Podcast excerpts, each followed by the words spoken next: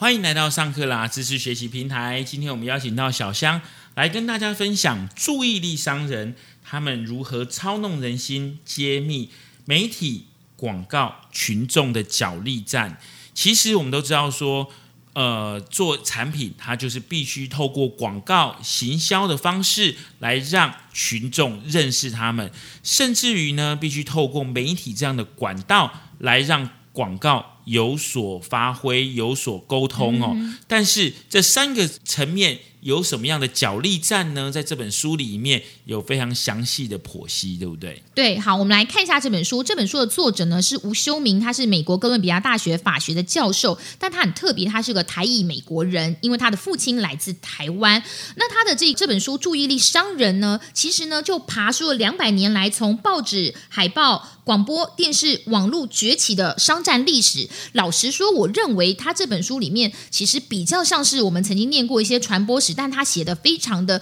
透彻，而且研究的许多许多的故事，其实是也蛮值得看的一本书。那么，什么是注意力商人呢？其实，注意力商人哦，就是包括从事一般被称为宣传、呃广告、行销、节目制作这些的产业界的人士，这些人就是抓住我们注意力的商人，而且呢，为了虏获我们的注意力呢，他不止抓住我们的。眼球也操弄我们的心，所以这个注意力商人的演化是如何演变的？其实呢，这个作者呢就把注意力商人的演化分成了四个荧幕来概分。第一个荧幕包括了报纸、海报与电影。这时候，注意商人是运用比较公共的纸面跟荧幕来抓我们的注意力，就是从报纸、海报、电影比较平面的视觉，应该可以这样算。那第二个荧幕则是从广播与电视。让注意力商人登堂入室，到我们家中的私人空间，已经从广播到电视里面，我们都可以看到一些的广告。这是第二个层面。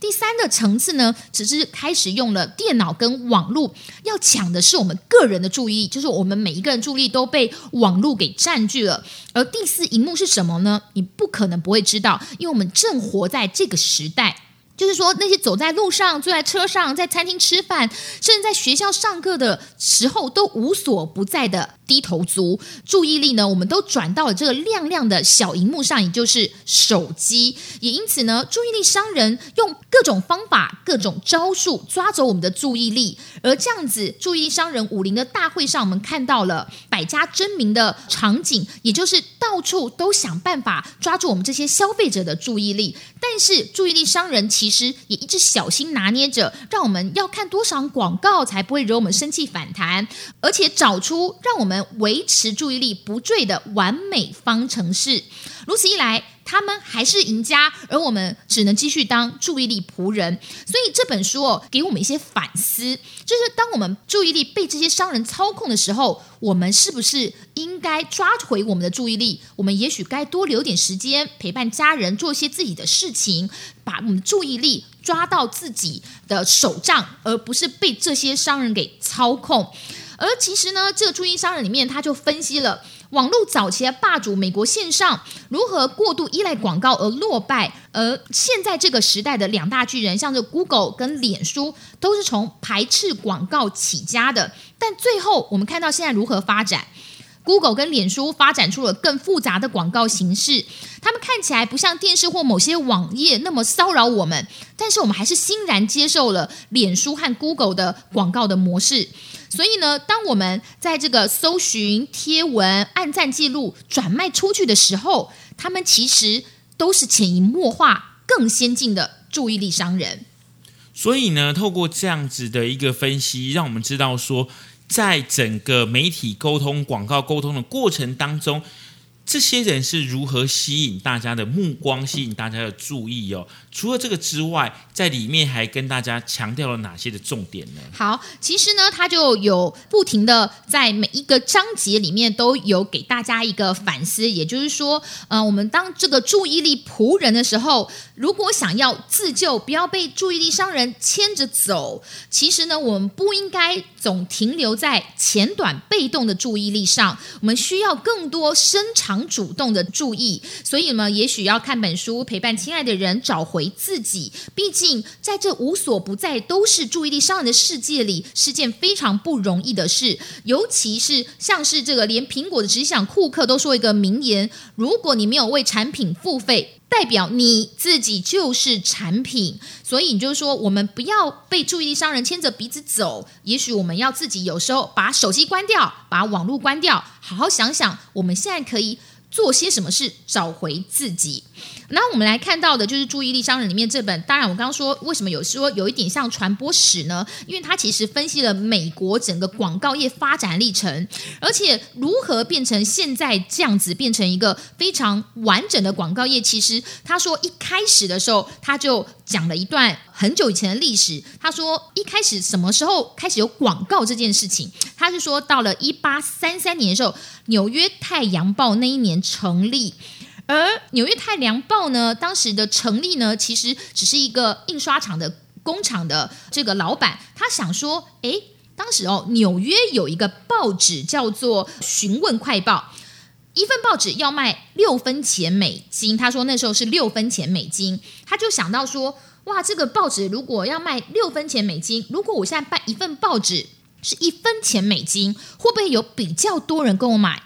而且，但这个一分钱美金，我要怎么样能够让我自己的收支平衡？所以他就试了一件事情，他就在他贩卖的报纸上面呢，全部都是置入广告。而当时候呢，他又为了要吸引眼球、吸吸引注意的目光，他就请了一个法院的记者，专门来打听消息。这本书里面特别讲到说，当时这样子很创新的做法，恐怕是呃全世界里面第一位。全职记者就是出现在纽约太阳报，因为呢，他就特别找了一个可以写手，他们那时候叫写手，可能还没有记者的名词，写手，然后去法院里面打听一些消息，因为法院里面总是会有一些光怪陆离的一些故事，比如说谁跟谁离婚啊，谁跟谁之间发生了争吵，在法院里面都总是会打听到一些小道消息，然后呢，就刊登在这个纽约太阳报上面。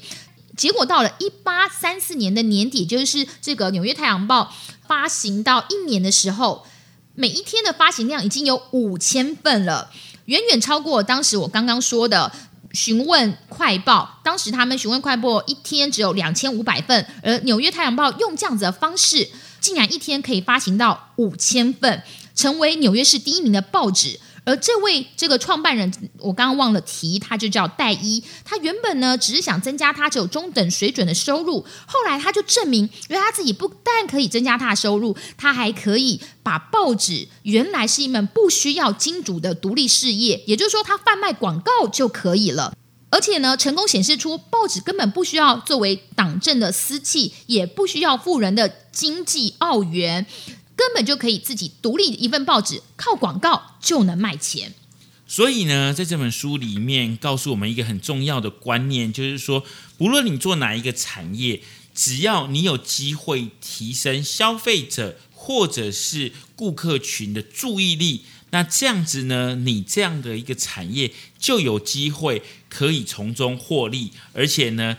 有时候会有你意想不到的结果。对，其实呢，在整本书里面还讲了一些广告业的发展的过程，比如说我刚刚提到了，它一开始是《纽约太阳报》，让大家知道说，哇，原来一份报纸可以独立的生存，它只要靠广告的来源。抓住注意力，也就是他一开始就开始在贩卖消费者注意力跟阅读者的注意力，原来就可以卖钱，就可以营运一份报纸。这是一开始最早期一八三三年的时候就有注意力商人的出现。那后来一直慢慢的演进，慢慢的做到了说，哇，原来广告。也需要形象的包装，也就是说，我们现在看到很多广告有文案啊，呃，有视觉、有设计。当然，这是一路的演变，不是一开始就这样。所以呢，他就提到说，当时有一个非常有名的广告是凯迪拉克的广告，而这个凯迪拉克的文案呢，当时是一个叫做麦克马纳斯的文案写手，他采取了就是一个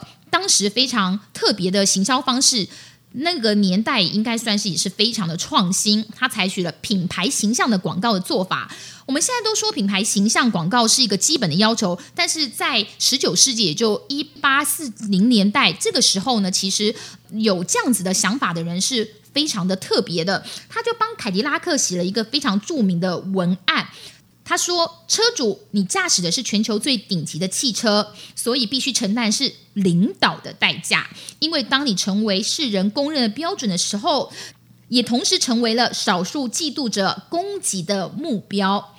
所以，品质会决定胜负。因为无论反对的声浪有多响亮，美好或伟大的事物总会流传于世。该存在的。”总是会存在。你看他当时的文案写的多漂亮，到现在都还流传于世。所以呢，他当时呢还发明了一个新的词，叫可靠度，是用在道奇汽车身上。也就是说，我们可以看到，当时这位文案写手就有一个很明白的思维，跟很明白的一个线索，就是说，呃，他知道品牌的广告要先建立一个形象。